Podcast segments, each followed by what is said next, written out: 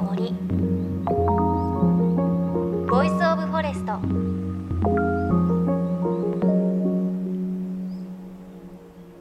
おはようございます。高橋真理恵です。えっと先週の放送で三重県の伊勢神宮に行ったっていう話をしたんですがちょっと続きで伊勢神宮の周りであの御朱印帳集めを。ちょっと久しぶりにやったらすごく楽しくてなんかありがたさが増すような感じがしてちょっとハマってですね。東京に帰ってきてからもこう特徴のある御朱印だったりお参りできるところないかなって探したところ栃木県にある鴨分けイカ槌神社という神社がありましてご存知の方もいらっしゃるかもしれないんですがすごくこう御朱印が有名なところで御朱印帳を開いて両面にこう見開き1ページで書いてくれてでそれが何を書いてくださるかというとヤタガラスを書いてくれるというなんかこうありがたい神社だなと思ってお参りに行ってきました。そしたらやっぱり有名なところで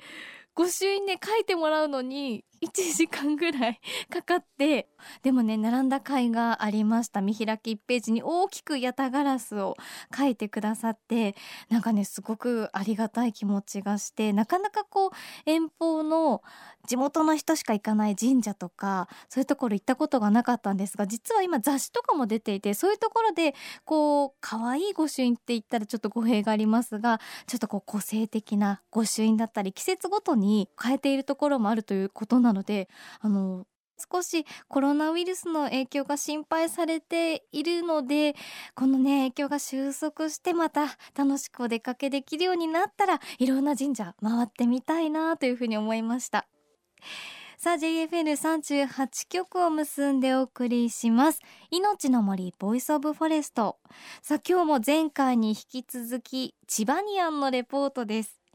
地球の歴史における77万年前から12万年前にかけての時代をチバニアンと命名する根拠となった千葉県市原市の養老川流域田淵の地磁気逆転地層。こちらで実施されているガイドツアーに参加した私高橋ですがガイド清水治さんの案内でそのビジターセンターから養老川へと向かう結構急勾配の谷を下ってさらに下って下って。途中では清水さんの熱心な説明もありまして、まあ、地球の S 極と N 極はあっちゃこっちゃにねこう動いていた時代があって時には今と正反対南極が N 極で北極が S 極に反転していた時代があったこともなんとか理解してうん楽しみになってきたなーなんてことをしているうちにどこからか川のせせらぎが聞こえてきました。ということではるか昔千葉ニアン千葉時代の地層まであとちょっとですでは下に置いて実物を見てみましょう、ぜひお願いします。養老川の歌唱が見えますけど、うん、右手に見えてます綺麗な川が。昔の78万年前の深海水深500メートルから1000メートルの海底だったらしいです。あそういうことか。それがぐーっと隆起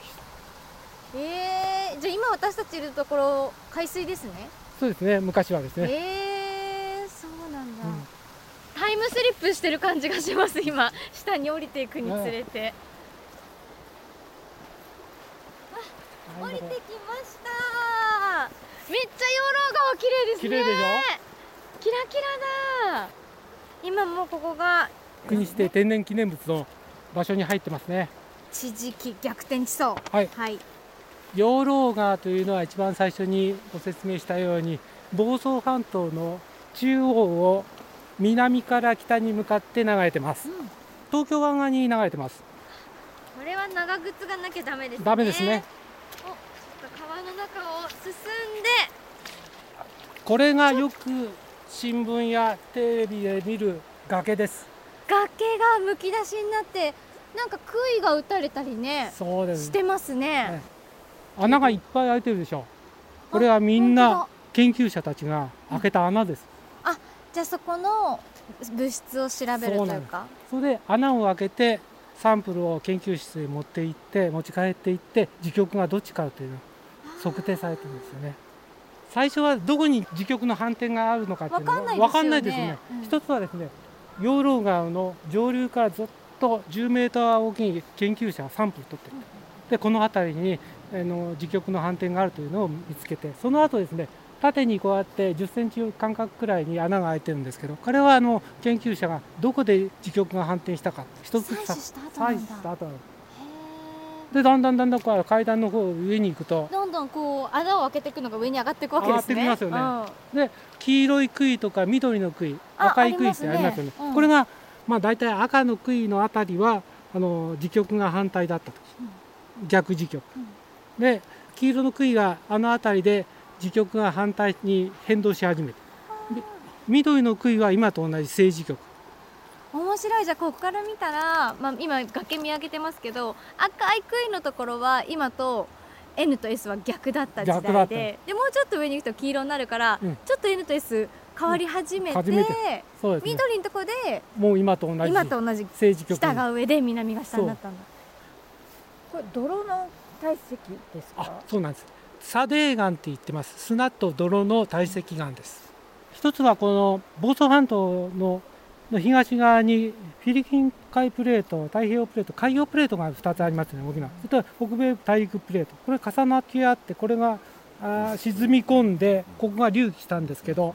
こっちはですね、黒潮、こっちは親潮です。海流の流れとかもあって、ここに海底の積もっていたあの泥砂がここに集まってきたんだと思います。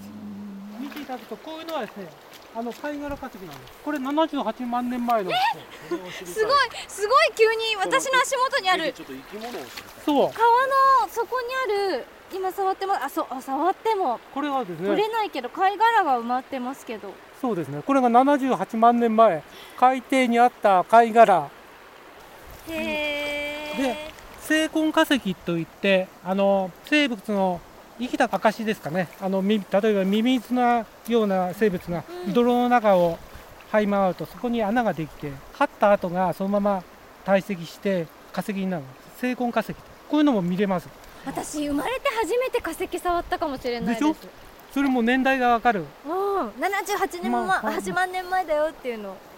すごい奇跡の場所なんですね。ここはね本当に奇跡の場所、ね、世界で1箇所例えばあの時局がいつまた逆転するかっていうのは分からないんですけど、ある人の説によると2000年後には時局がまた反転するんじゃないかという説もあるんですけどその時の例えばあの生物の状態とかっていうのを調べようと思ったらこの崖で調べれば研究材料にはすごい最適な場所なんですよね。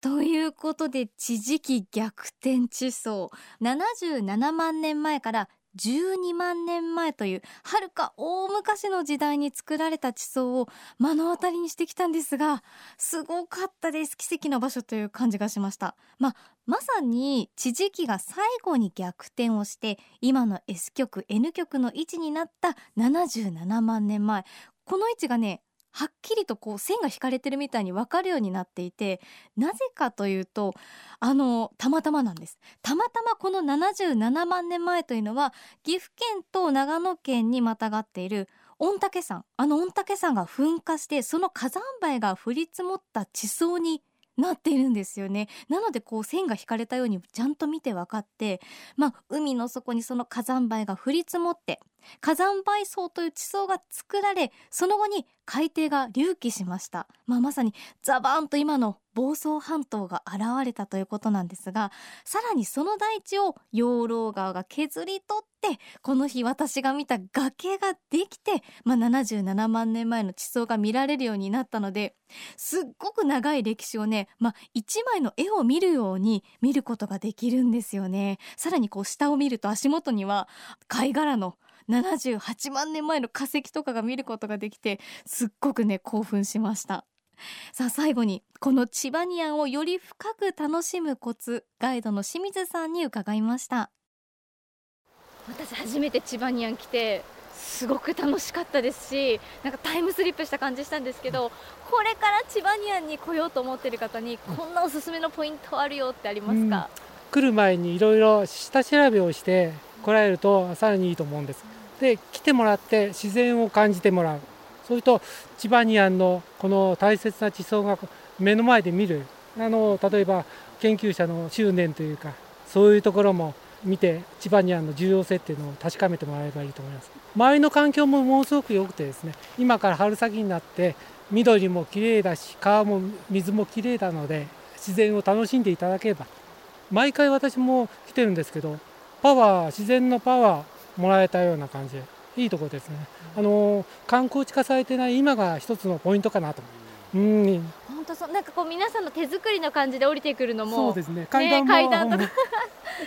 楽しいですよね、ね、ここはですねまだ国の天然記念物になって1年ちょっとだしあの千葉ニアンの決定はまだ 1, 1ヶ月ほどなんですね。まだまだ整備されてない、えー、自然のままがまだ残ってますのでここが一番のセールスポイントだと思いますで今いるところがもう天然記念物の上に立ってるんですよね。ね確かにでもちょっと下調べしてくると、楽しみが何倍も違いますね。うん、そうですね。うん、まあできたらあのこの有料のチパニアンガイド、うん、15人まで1500円。こんなみっちり教えていただいて1500円しか取ってないんですね。知らなかった。実はあのビジターセンターができるまでは無料でやってたんですけど。ただあの活動を継続してやるには少しお金も必要なので少しだけいただくことにしました。ここに来る人はですね本格的な研究者の方もあの見に来られるんですけどそういうあブラタモリっぽい地形どうかな地質どうかなっていうあの見に来てる人も結構いると思います。天然記念物のリーフレットにも書いてあるんですけどあの、え、皆さんに見てもらうために現状を保存するということでこの貴重な天然記念物チバニアンを壊さないでしてほしいなと思います。ちなみにあとそのゴールデンはいゴールデンスパイク。ゴールデンスパイクは？ゴールデンスパイクはあの火山灰層のところに打つそうです。あまだ打ってないんですね。あのー、まあ来年かあ今年中かちょっと分かりませんけど、えー、近いうちにゴールデンスパイクを打つと思います、えー、名前がいいですよ何か金のかっこいいですよね。見たかった。触りたかった、じゃあ次回あのゴールデンスパイクが来た時にもう一回来てください。ねそうなんかすごい綺麗だし、うん、混んじゃいそうで怖いです、うん、平日は狙い目ですよね。でも絶対ガイドしてもらった方が楽しいです、うん、これ。本当おすすめしたいですね、めっちゃ面白い。自然がいっぱい。自然がいっぱい。髪つやつや。そう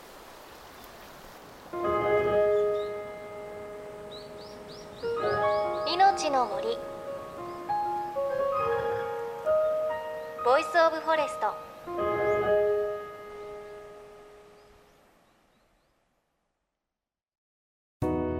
JFN38 局では東日本大震災で被災した沿岸部や全国の震災による津波被害が予測される地域に津波から命を守る森の防潮堤を作る鎮守の森のプロジェクトを支援する募金を受け付けています。この命を守る森づくりに取り組んでいる AIG 損保は中小企業のリスクにフォーカスした損害保険のラインナップビジネスガードを法人会納税協会会員の皆様に提供しています。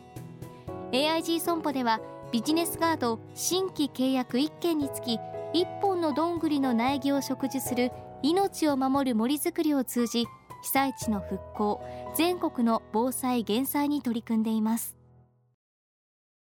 いのちの森 Voice of Forest。今朝は千葉県市原市養老川沿いからのレポート。チバニアンのガイドツアーを体験した模様をお届けしました。いや終始ね興奮してすごく楽しかったです。この日都心から車で行ったんですけど、まあ、車で平日だったので1時間半ぐらいで着いてまさかそんな近場でこんなにタイムスリップを経験できると思っていなくて最初にビジターセンターの方からだんだん川を下っていくんですがその時のこうワクワク感とか歴史をたどっていく感じってなかなか体験できないのですごく楽しかったですね。でさらに知っておくと良い知識としてこの地磁気逆転という現象実は1929年に日本人研究者が論文として唱えたものだったんです。で後世になってやっとそれが本当だと認められたということでこれを提唱したのも日本人っていうのがすごいですよね。ぜひ77万年前に深い海の底だった場所に立って思いをね馳せてみていただきたいと思います。あのワクワクな感じあとマイナスイオンを感じて気持ちいい感じおすすめです。あのガイドを受けたいという方はジバニアンビジターセンター。こちらであの受付してますのでチェックをしてみてください。ちなみに千葉他にも古代の地層を楽しめる場所が結構あるということでまた他の場所行けたらいいなというふうに思います。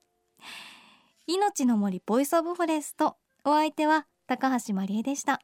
この番組は AIG 損保の協力でお送りしました。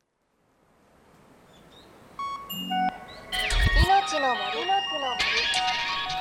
Voice of Forest。